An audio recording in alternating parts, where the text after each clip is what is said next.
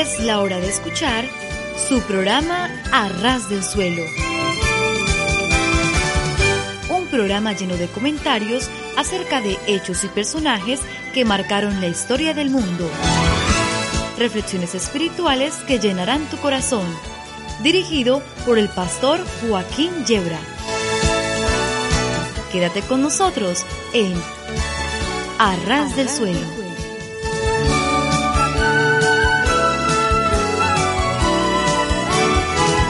Sí, sí, sí, estar a ras del suelo es de lo mejor que nos puede ocurrir.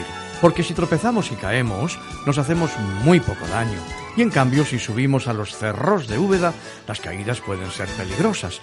Y no digamos si trepamos hasta la Inopia, provincia del mismo nombre, entonces las caídas son ya mortales de necesidad.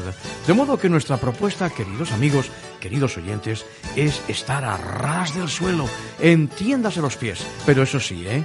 Con el corazón bien alto. Les habla el pastor Joaquín Yebra y aquí estamos dispuestos a pasar un buen tiempo juntos con música cristiana, con algunos pensamientos, trataremos de provocar también una sonrisa y luego entraremos en un tema serio y profundo de la Santa Palabra de Dios.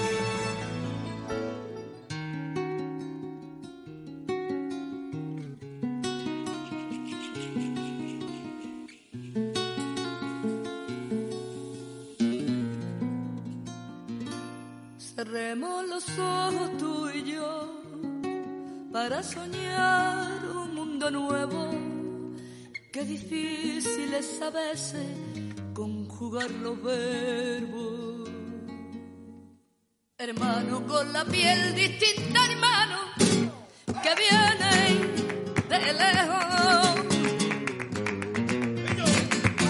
Rechazados por ser de otro color, en Abraham son benditos todos la promesa se cumple en este tiempo cuando Dios creó al hombre donde todos descendemos.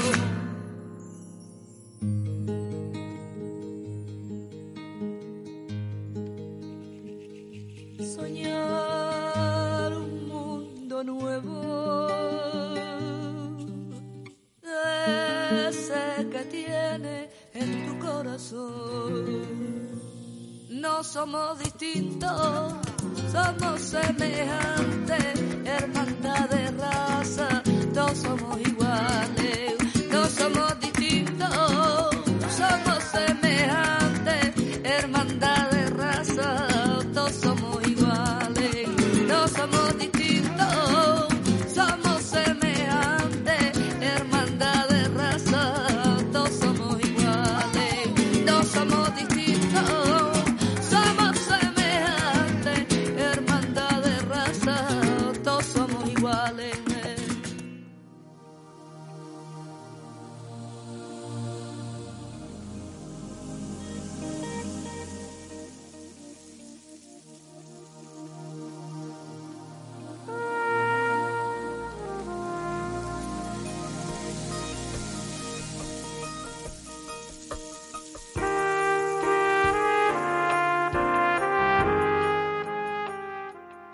búsqueda de Dios es algo misterioso, increíblemente inexplicable. Se apodera de aquellos que la inician seriamente más que cualquier otra cosa en este mundo. Y al mismo tiempo intriga y desconcierta a aquellos que se quedan afuera. A propósito de la diferencia de estar atrapado por Dios o no estarlo, aquel cristiano solía contar la siguiente historia. Había un infiel que tenía por esclavo a un humilde buscador de Dios. Un día le mandó hacer un recado y mientras se dirigía al lugar donde había sido enviado por su amo, pasó cerca de una casa de oración y sin saber por qué entró en ella. Pasaron varias horas y el esclavo no regresaba a su hogar, por lo que el amo decidió ir a ver qué le había ocurrido. Al pasar por delante de la casa de oración, reconoció que estaba dentro y entonces empezó a gritarle para que saliera. Pero desde el fondo de aquel templo el esclavo contestó que no podía, que era imposible. Intrigado, el amo le preguntó, ¿pero qué o quién te impide salir? A lo que le respondió el esclavo, aquel que no te deja entrar es el mismo que no te deja salir. El amo se convirtió y liberó al esclavo. Aquello que nos abre las puertas del cielo nos las puede cerrar, o mejor dicho, el amor a Dios en nosotros, que nos hace participar de sus delicias eternas, es el mismo amor que, enfocado hacia las cosas de este mundo, nos impide acceder a Él. El destino del hombre depende, pues, de la orientación de su corazón. Por eso dice el proverbio, guarda tu corazón más que cualquier otra cosa, pues de él la fuente de la vida.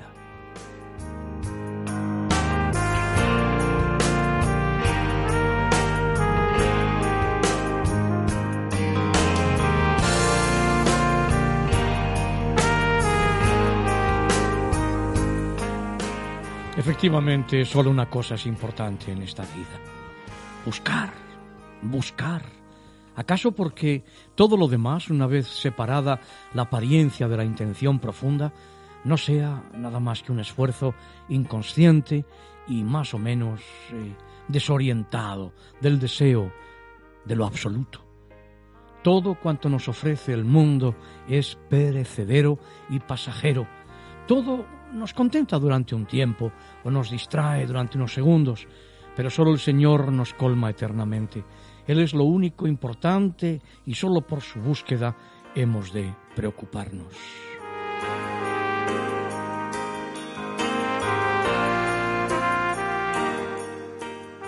Dice el cuento oriental que llegaba el día de la gran celebración y los discípulos andaban preocupados porque aún no habían iniciado los preparativos.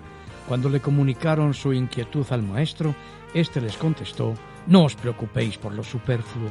Aquel que logra transformar sus preocupaciones en una sola, Dios le evitará todas las otras.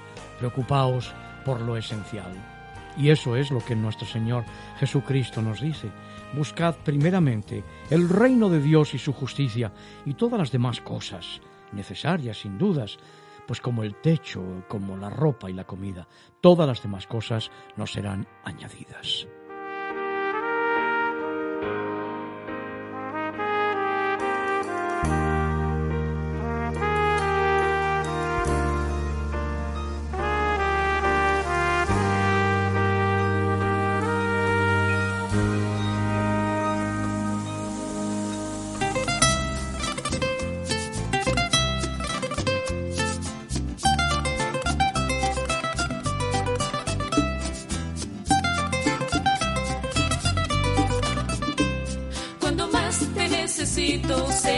Bueno,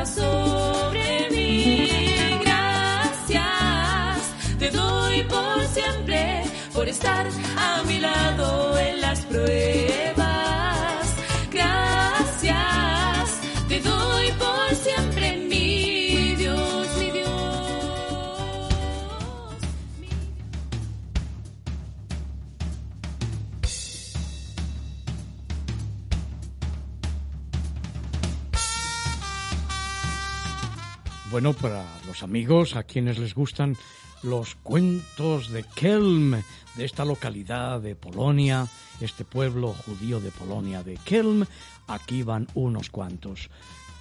Dos de los mayores sabios de Kelm, comerciantes ambos y rivales además, se encontraron un día en la estación. ¿A dónde vas? preguntó el primer sabio. A Pinsk, respondió el otro. Ya, dijo el primero, me dices que vas a Pinsk para hacerme creer que vas a Minsk, pero yo bien sé que vas a Pinsk. Entonces, ¿para qué mentir?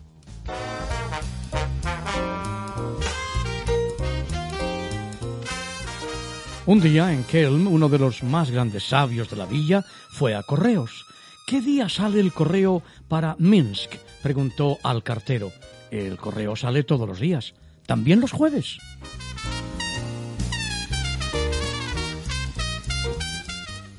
Un día en Kelm, Asa Shlmil, que siempre andaba sin dinero, dijo a su mujer que había decidido ir a la feria a vender un caballo. Pero Shlmil, exclamó ella, ¿te has vuelto loco? Si vendes el caballo, ¿cómo te las arreglarás para tus desplazamientos? ¿Con qué ganarás el pan de cada día? Tu caballo es el único medio que tienes para salir adelante. No te preocupes, mujer, respondió Shlmil. Voy a pedir un precio tan elevado que nadie se atreverá a comprarlo.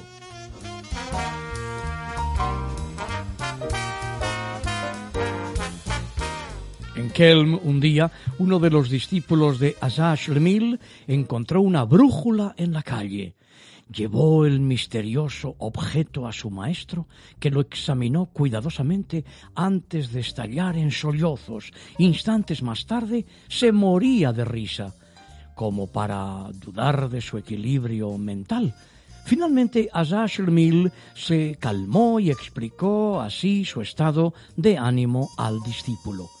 Primero, he llorado, dijo, porque realmente estaba triste por tu ignorancia que no supieras para qué sirve ese instrumento. Luego me he reído mucho al darme cuenta de que tampoco yo lo sabía.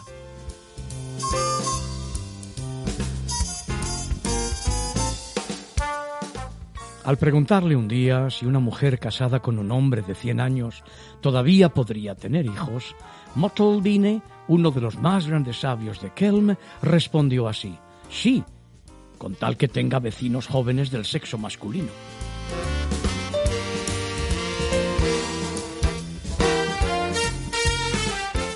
Bueno, pues seguramente nos llegará una carta. Un día en Kelm avisaron a Mendel Nacker Philosoph, el filósofo del pueblo, de los más grandes sabios de la villa, que mientras su suegra estaba lavando la ropa a la orilla del río, había resbalado y caído en el agua, y la corriente la arrastraba. Mendel Nacker se precipitó a la orilla y se puso a correr en dirección contraria a la de la corriente. Te equivocas de dirección, exclamó uno de sus amigos. Tu suegra es arrastrada hacia abajo. Lo dices porque no conoces a mi suegra, le contestó Mendelnacker. Ella siempre lleva la contraria. Solo para fastidiarme es capaz de ir hacia arriba después de haberse caído al agua.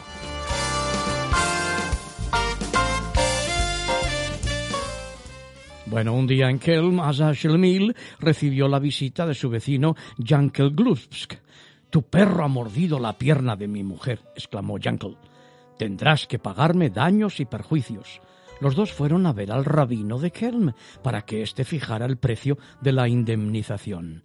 Después de larga reflexión, el rabino declaró De hecho, no veo otra solución que la del ojo por ojo, diente por diente. Que tu perro muerda a la mujer de Asa Shemil.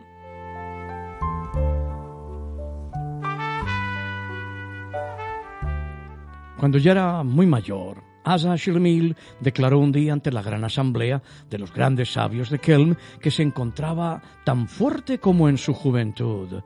¿Cómo lo sabes? le preguntó uno de los grandes sabios.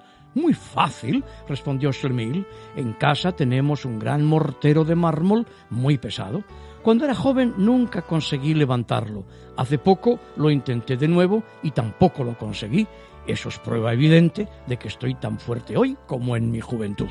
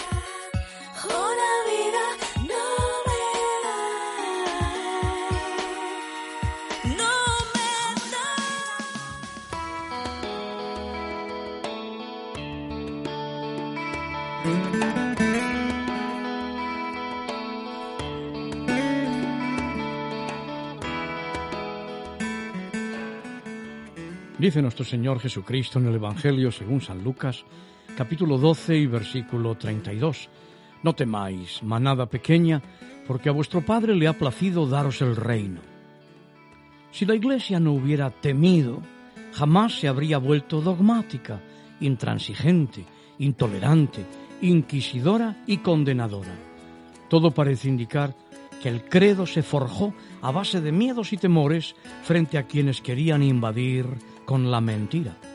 Sin embargo, jamás veremos a Jesús en los Evangelios combatir a la mentira sino con amor, por cuanto sólo el amor de la verdad es verdadero amor y auténtica verdad.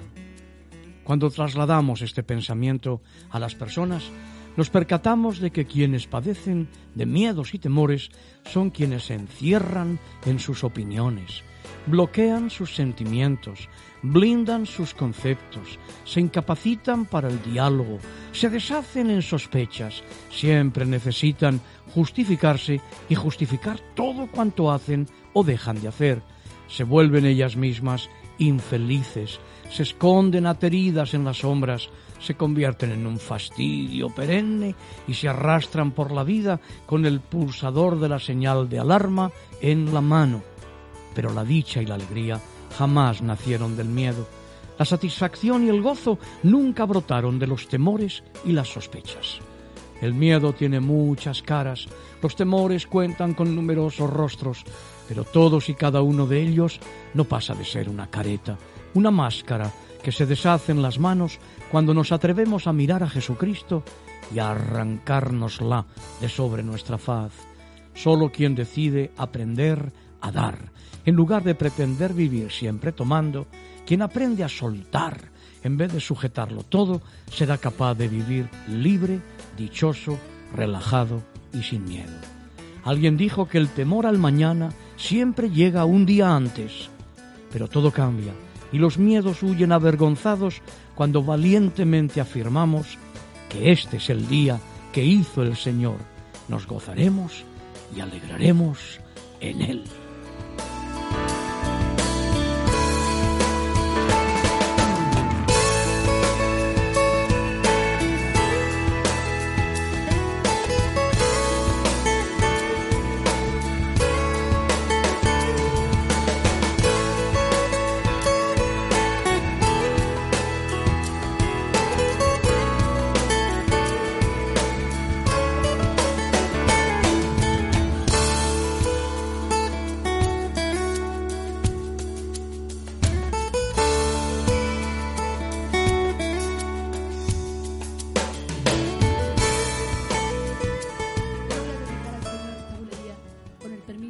cariño de vosotros.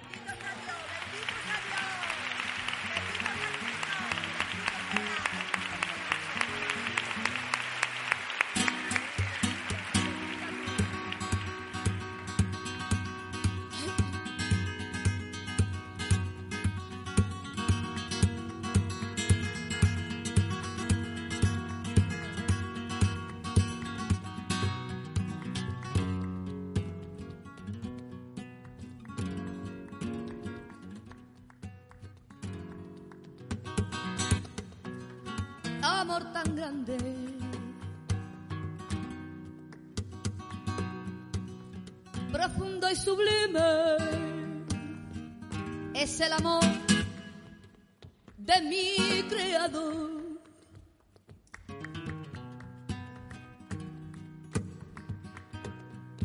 No hay nada en el mundo que pueda igualarle al tierno amor de mi buen Jesús.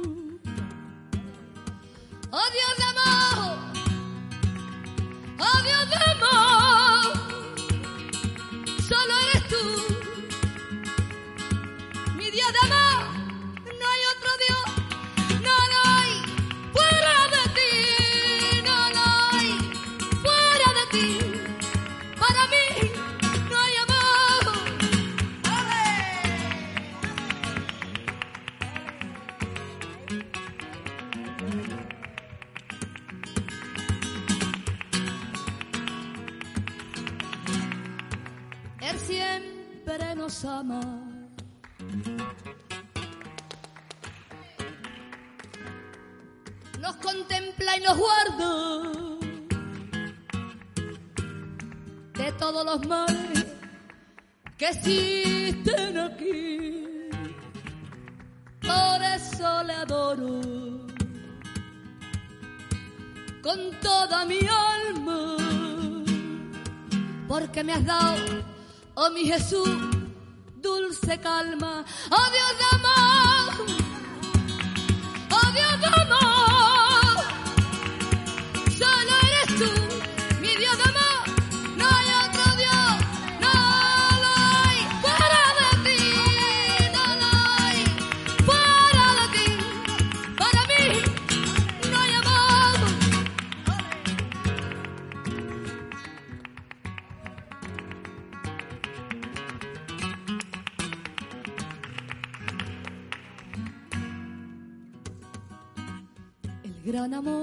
Señor nunca cesa.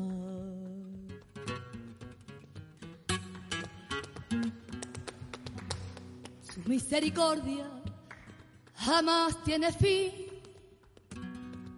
Nueva es cada mañana. Cada mañana su misericordia, Señor. Tu misericordia, Señor.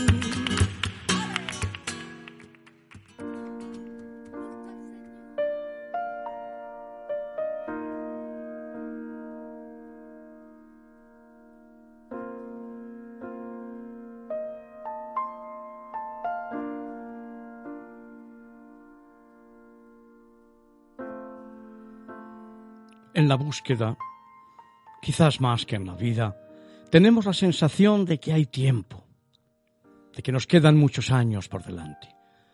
No nos damos cuenta de la urgencia del encuentro, ni somos conscientes de cuál es en realidad nuestro estado.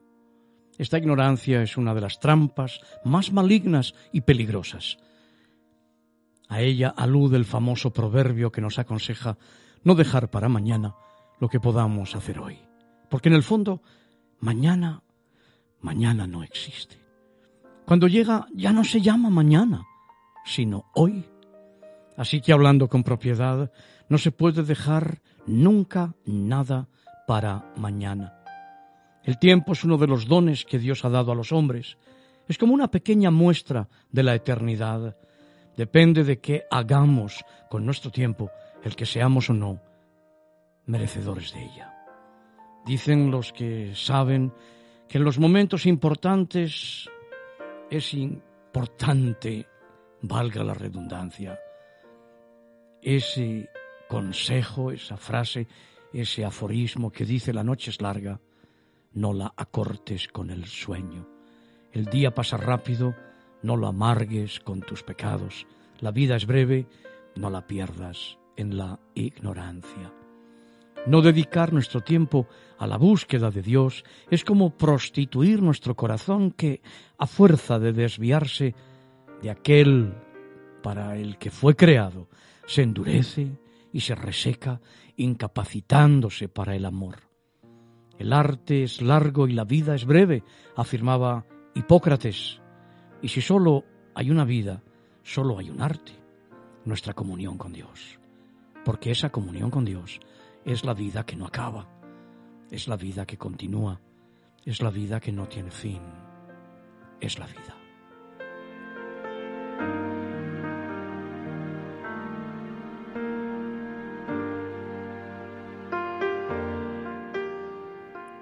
Si hay algo importante en la búsqueda de Dios, es precisamente el deseo, porque al fin y al cabo el deseo de Dios no es nada distinto a Dios.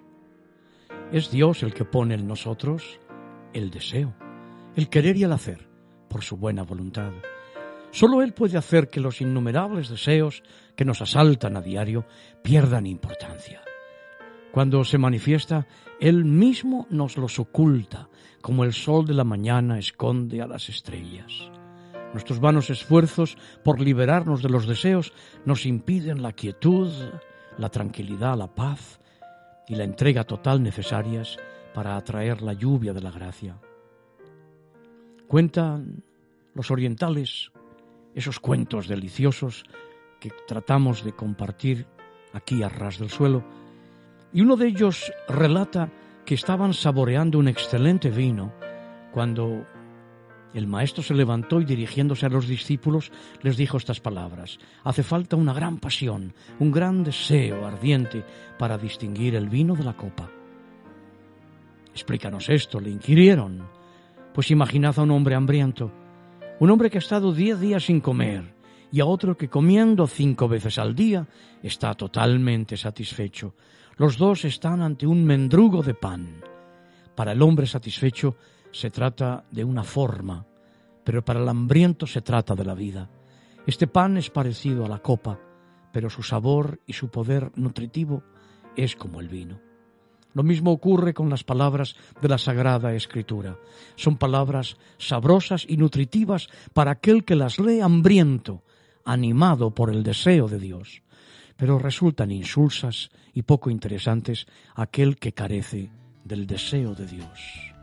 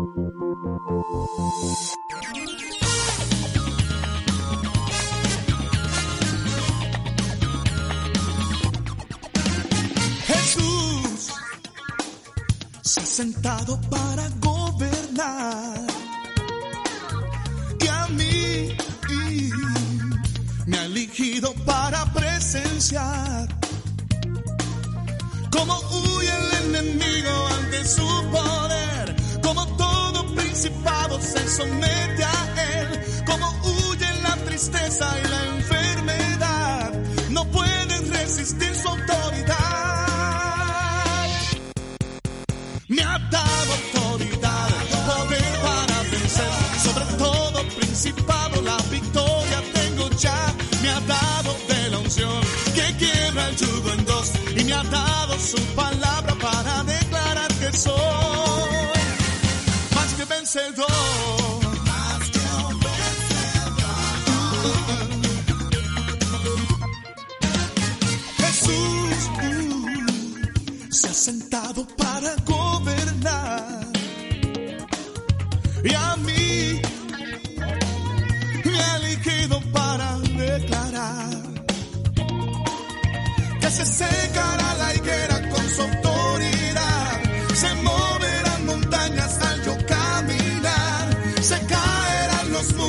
Solo gritar.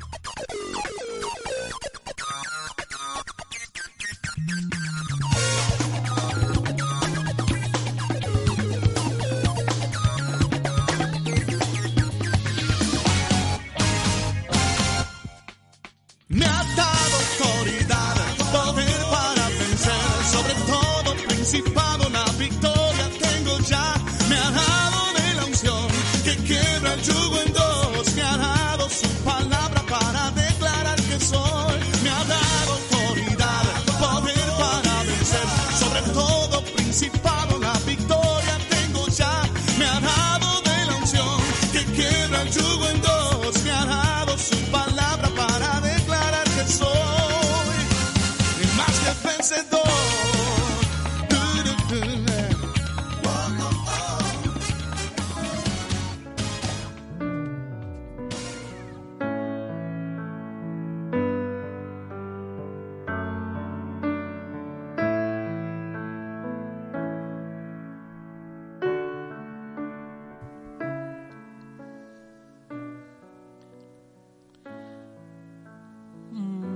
voy a hacer una pregunta, pero no te enfades, ¿eh? Para nada. Para nada. ¿Cómo estás de memoria, Pastor Joaquín? Pues la verdad es que no me acuerdo. Tú ya sabes, aquel hombre que estaba dando una conferencia, un profesor que decía, hay dos claros síntomas del envejecimiento. El primero de ellos es la pérdida de la memoria y el segundo, ¿cuál es el segundo?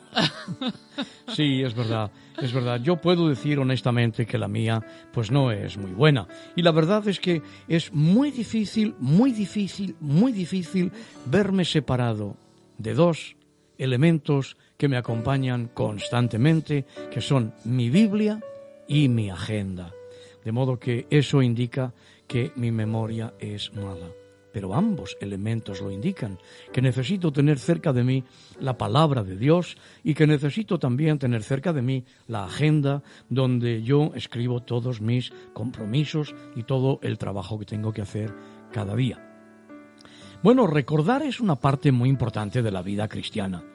Eh, nunca podemos olvidar el sitio eh, del que el Señor nos sacó y nunca podremos olvidar que solo fue por su gracia y que solo por su gracia somos salvos y solo por su gracia lo seremos. Y yo querría que hoy, ya que me haces esta pregunta respecto a la memoria, nos acercásemos a un texto de los muchos que encontramos en las Sagradas Escrituras y que nos hablan en este sentido, la importancia de la memoria. Vamos a acercarnos al libro de Deuteronomio, capítulo 8, para leer a partir del versículo 11. Deuteronomio 8, a partir del versículo 11. Dice, es Dios quien habla, ¿eh? Cuídate de no olvidarte del Señor tu Dios para cumplir sus mandamientos, sus decretos y sus estatutos que yo te ordeno hoy. No suceda que comas y te sacies y edifiques buenas casas en que habites, y tus vacas y tus ovejas se aumenten, y la plata y el oro se te multipliquen, y todo lo que tuvieres se aumente, y se enorgullezca tu corazón, y te olvides del Señor tu Dios, que te sacó de la tierra de Egipto, de casa de servidumbre, que te hizo caminar por un desierto grande y espantoso, lleno de serpientes ardientes y de escorpiones y de sed, donde no había agua, y él te sacó agua de la roca del pedernal, que te sustentó con maná en el desierto, comida que tus padres no habían conocido, afligiéndote y probándote para a la postre hacerte bien y digas en tu corazón, mi poder y la fuerza de mi mano me han traído esta riqueza. Sino acuérdate del Señor tu Dios, porque Él te da el poder para hacer las riquezas, a fin de confirmar su pacto que juró a tus padres, como en este día. Mas si llegares a olvidarte del Señor tu Dios, y anduvieres en pos de dioses ajenos, y les sirvieres, y a ellos te inclinares, yo lo afirmo hoy contra vosotros, que de cierto pereceréis como las naciones que el Señor destruirá delante de vosotros, así pereceréis por cuanto no habréis atendido a la voz del Señor vuestro Dios. ¿Puedes darnos eh, un poco de historia para que entendamos qué, qué estaba ocurriendo? Bueno, pues en este texto que acabamos de leer, que es Deuteronomio, capítulo 8, versículos del 11 al 20, nos encontramos a Moisés hablándole al pueblo de Israel. Ellos habían llegado a la tierra prometida, habían llegado a su destino final. Solo les había tomado 40 años. ¿Se puede uno imaginar 40 años en el desierto? Bueno, pues ese fue el tiempo exacto que les tomó a ellos para llegar a la tierra prometida. Estamos hablando de un viaje que no toma más de 18 días. 18 días y les tomó a ellos 40 años. ¿por qué suponemos que sucedió tal despropósito? La respuesta es fácil. En el camino, el pueblo que Dios liberó, el pueblo que Dios amó, el pueblo que debería estar dando gracias al Señor, desarrolló mala memoria, mala memoria, como tantos cristianos que cuando el Señor les bendice y prosperan, se olvidan de Dios. ¿Quieres decir que se rebelaron contra el Señor por su mala memoria? Pues yo creo que sí, empezaron a rebelarse en contra de Dios y a olvidar los milagros que el Señor había hecho para liberarlos de la esclavitud. Y es por esta razón que Moisés les advierte al pueblo antes de entrar en la tierra prometida.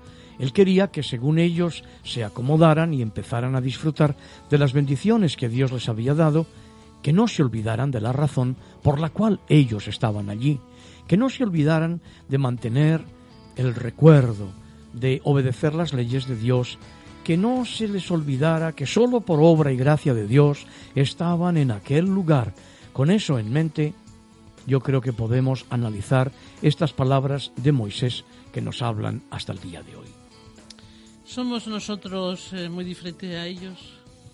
Pues para ser sinceros, yo creo que nosotros no somos en absoluto diferentes a aquellos israelitas.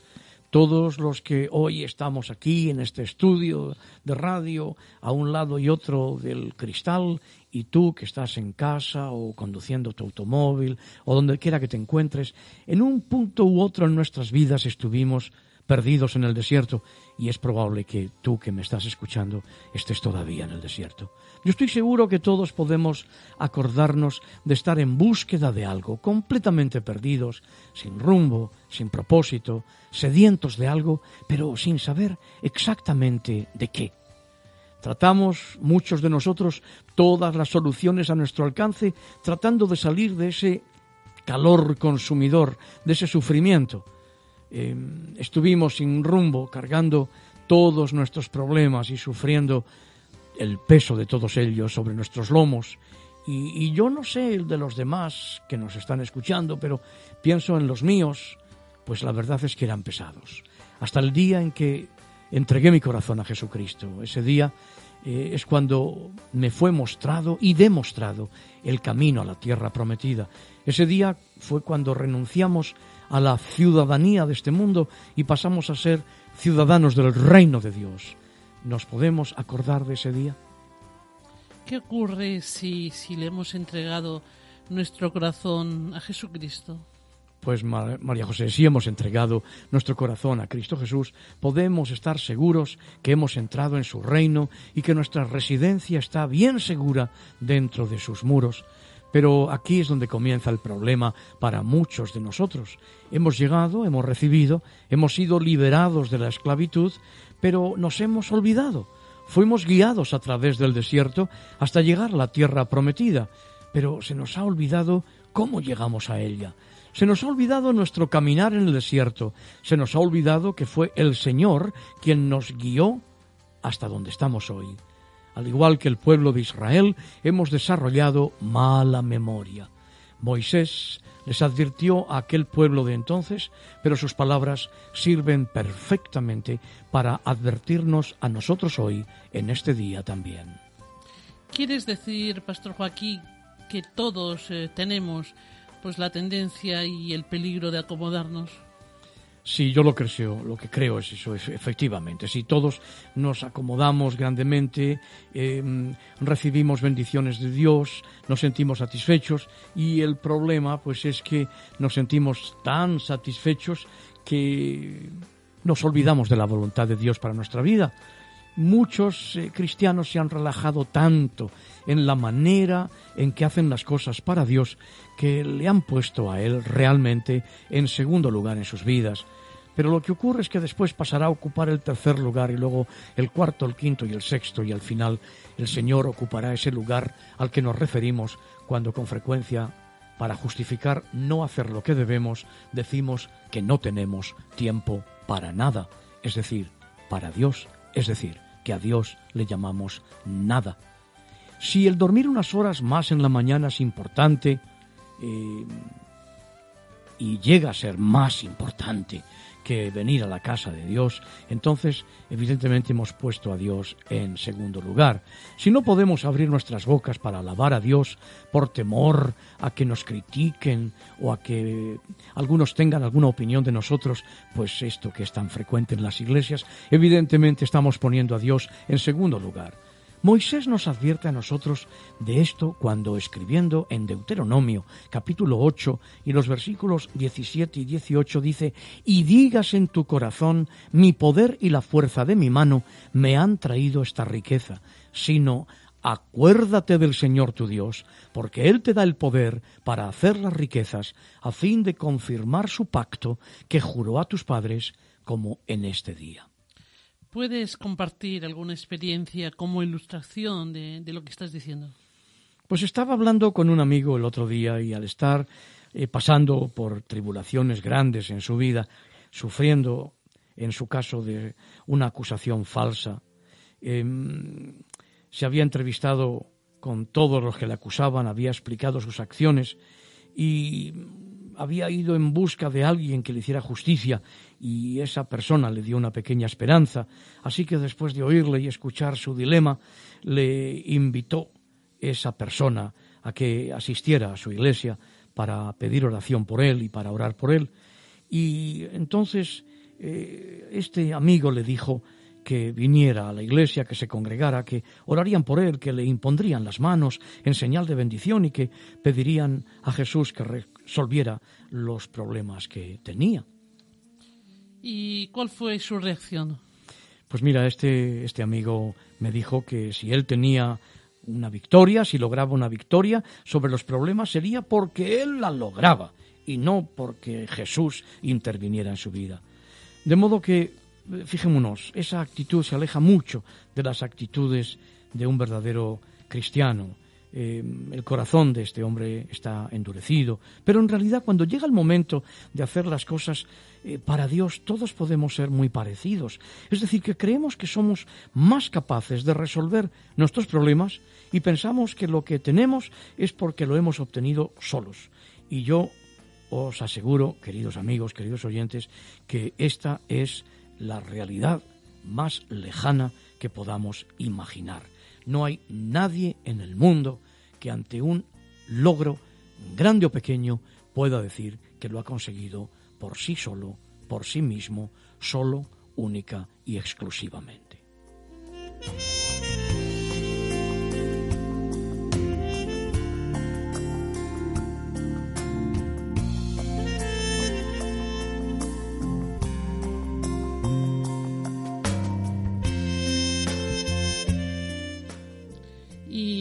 Pregunta, Pastor Joaquín, es ¿por qué somos así? Bueno, pues eh, vamos a ver, yo te voy a responder con una pregunta. Em, ¿Cuántos de los que estamos hoy aquí em, físicamente en este estudio y los que están muy cerca de nosotros a través del milagro de las ondas, cuántos vivimos en paz? Otra pregunta, ¿obtuviste esa paz tú solo? Jesús es el que nos dio esa paz y Él es el único que nos la puede dar. Si Él no hubiera entrado en nuestras vidas, entonces estaríamos todavía perdidos en el desierto, todavía estaríamos sufriendo de esa sed insaciable. ¿Podemos acordarnos de dónde nos sacó el Señor? Nunca podemos olvidarnos de dónde nos sacó, porque cuando nos olvidamos, entonces Él se convierte en cosa secundaria en nuestras vidas. Él nunca puede ser cosa secundaria en nuestra existencia. Él siempre tiene que ser el primero. Cuando nos olvidamos de dónde nos sacó, se nos hace fácil ignorar todos los mandamientos de Dios. Se nos hace fácil desobedecer sus mandamientos. ¿Quieres decir que nuestras excusas son fruto de, de haber olvidado de dónde nos sacó el Señor? Sí, sin ninguna duda. Efectivamente, María José, cuando se nos olvida, se nos olvida de dónde nos sacó el Señor, se nos hace muy fácil buscar excusas, se nos hace muy fácil dar incluso explicaciones sin sentido, se nos hace fácil poner a Dios en segundo lugar.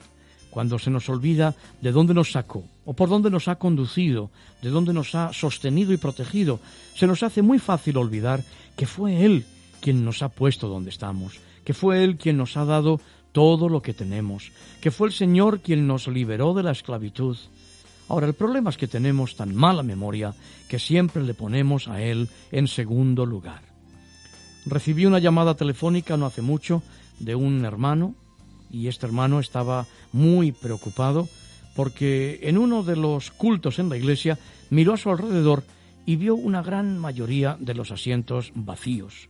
Y pienso que también este hermano alcanzó ver la tristeza en los ojos de quien estaba predicando ese día o del momento en que el hermano o la hermana de turno estaba dirigiendo las alabanzas y se sintió tan triste que llamó a casa. Me llamó y me dio palabras alentadoras, me explicó la gran bendición que era para él y para su familia ser parte de la congregación y haber entendido que mientras pudiera no sería un dominguero que solo venía al culto del domingo, sino que aún entre semana, siempre que el horario se lo permitiera, aprovecharía las reuniones de oración y de estudio bíblico sus palabras de inmediato, pues la verdad es que me animaron muchísimo em, y permitidme que os diga que era un momento en que me encontraba un poquito bajo, porque todos tenemos momentos bajos, ¿verdad? Bueno, em, este incidente, que seguramente es compartido por tantos y tantos eh, ministros del Evangelio, que produjo esta llamada telefónica, es exactamente de lo que estoy hablando en este día, cuando digo que tenemos la tendencia humana, compartida, parte de nuestra vieja naturaleza carnal y pecaminosa, a poner a Dios en segundo lugar. Y nos hacemos un daño terrible, porque si tú has entregado tu corazón a Cristo y has nacido de nuevo, en ti, en mí, hay una nueva naturaleza, hay un nuevo ser, una naturaleza nueva que Dios nos ha dado y que ha nacido de lo alto, del Espíritu Santo, de simiente incorruptible, y esa naturaleza anhela congregarse, escuchar la palabra, alabar a Dios, orar, cantar alabanzas, exaltar el nombre del Señor, tener compañerismo con otros hombres y mujeres que también han entregado su corazón a Jesucristo. Pero cuando el hombre viejo, la carne, la naturaleza adámica, el viejo Adán, en todos nosotros, el hombre fuerte, le prohíbe al hombre nuevo esas bendiciones, nos hacemos un daño interior profundo, un auténtico desgarro entre el alma y el espíritu. Es exactamente eso lo que pretendemos decir hoy cuando hablamos de lo fácil que nos resulta olvidarnos de Dios, olvidarnos incluso de lo que Dios ha hecho por nosotros. Porque si nos acordáramos constantemente de dónde Él nos sacó, no habría excusas para apartarnos de Él nunca.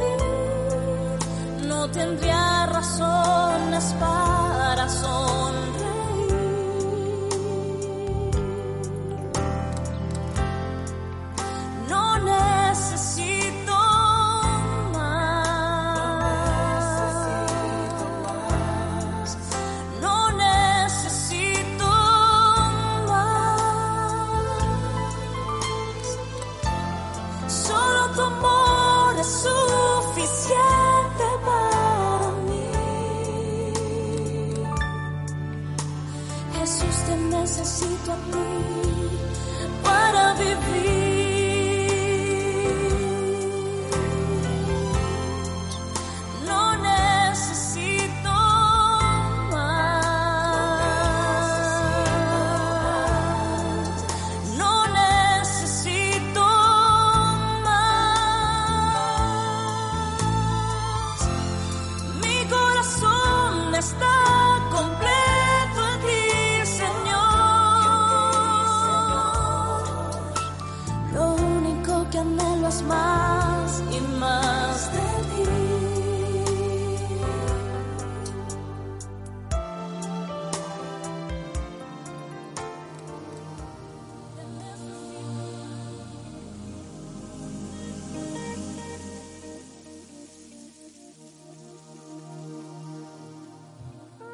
No podemos permitir, no podemos permitirnos ser olvidadizos. No podemos permitir olvidarnos de lo que Él ha hecho por nosotros. Fuimos liberados de la esclavitud, fuimos liberados del mundo, del mundo destructor y destruible. Fuimos escogidos por el Dios eterno para servirle. Tenemos que acordarnos, algunos de nosotros, de todos los años que hemos pasado perdidos en el desierto, en el sufrimiento, en los dolores, en esa carga tan pesada que una vez teníamos. Necesitamos acordarnos de que Dios, solo Dios, nos dio descanso y alivio para nuestras penas. No podemos olvidarnos de todo lo que Él ha hecho por nosotros. Y si lo hacemos, entonces será fácil que Él ocupe el segundo lugar en nuestras vidas y en nuestros corazones. El Señor nunca puede ocupar el segundo lugar. Él tiene que ocupar siempre la primacía. Nuestro primer pensamiento al levantarnos en la mañana ha de ser darle gracias al Señor por su misericordia, por su gracia. Y el último pensamiento, antes de dormir, debe ser darle gracias a Dios por las bendiciones que recibimos de Él todos los días, dándole gracias a Dios por su presencia en nuestras vidas. Y cuando hacemos esto, Dios no toma el segundo lugar. Tenemos que vivir según la voluntad del Señor, cumpliendo sus mandamientos. Él siempre tiene que ser lo primero en nuestras vidas. No nos olvidemos de dónde nos sacó. Tengamos eso siempre presente en nuestra memoria. Escucha hoy. Cuídate de no olvidarte nunca del Señor.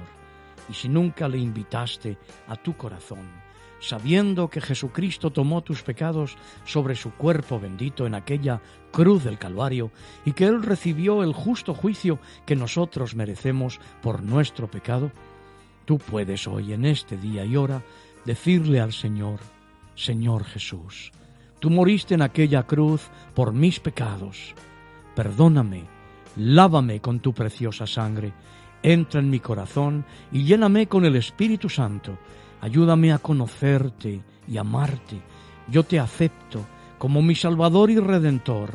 Desde hoy, sé tú el Señor de mi vida.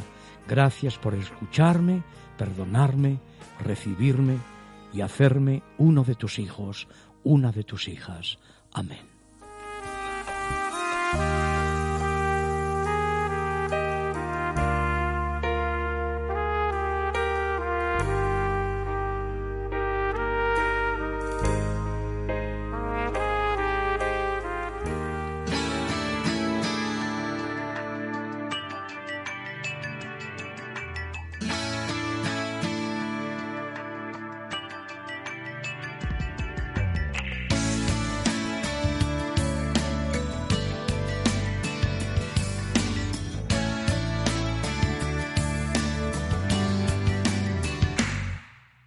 Mañana te veré en el mismo sitio.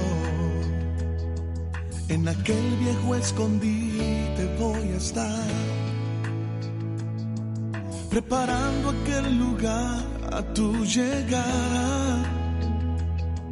Esperando que tal vez puedas notar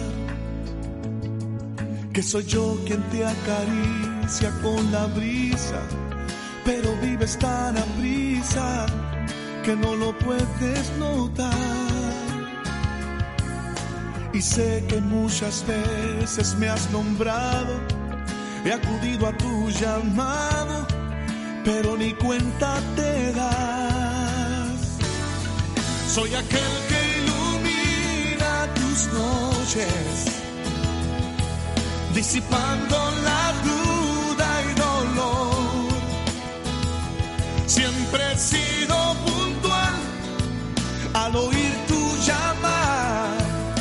porque yo soy el Dios que responde.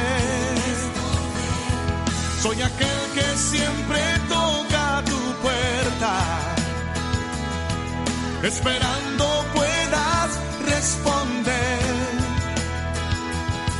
Quiero hablarte al oído y decirte, hijo mío, yo he vencido, ya no hay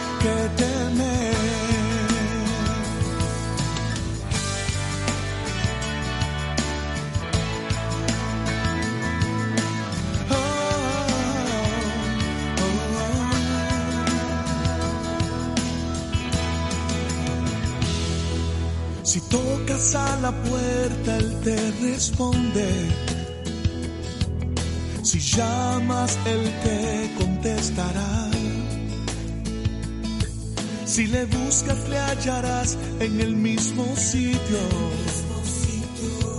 En aquel viejo escondite, allí Él está. Él es aquel que te acaricia con la brisa, pero tú vives tan a prisa que no lo puedes notar. Y sé que muchas veces le has nombrado, él acudido a tu llamado para darte libertad. Soy aquel que ilumina tus noches, disipando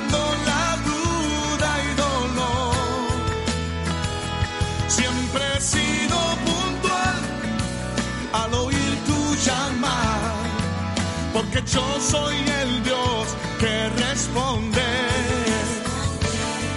Soy aquel que siempre toca tu puerta, esperando puedas responder. Quiero hablarte al oído y decirte, hijo mío, yo he vencido, ya no hay que temer. No, no, no,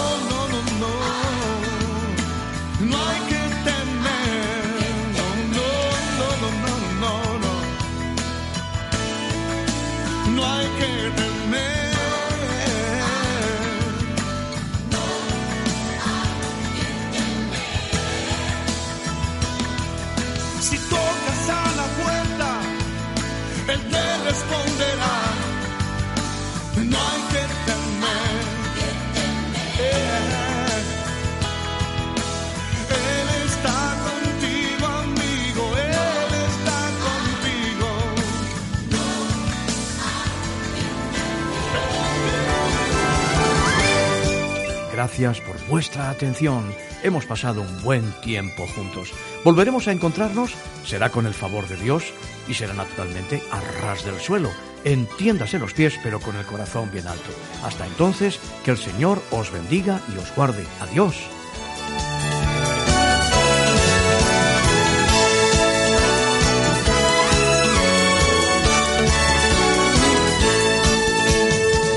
Gracias por acompañarnos en una emisión más de Arras del Suelo, dirigido por el pastor Joaquín Yebra. En nuestro próximo encuentro tendremos más noticias de interés para ustedes. Hasta entonces.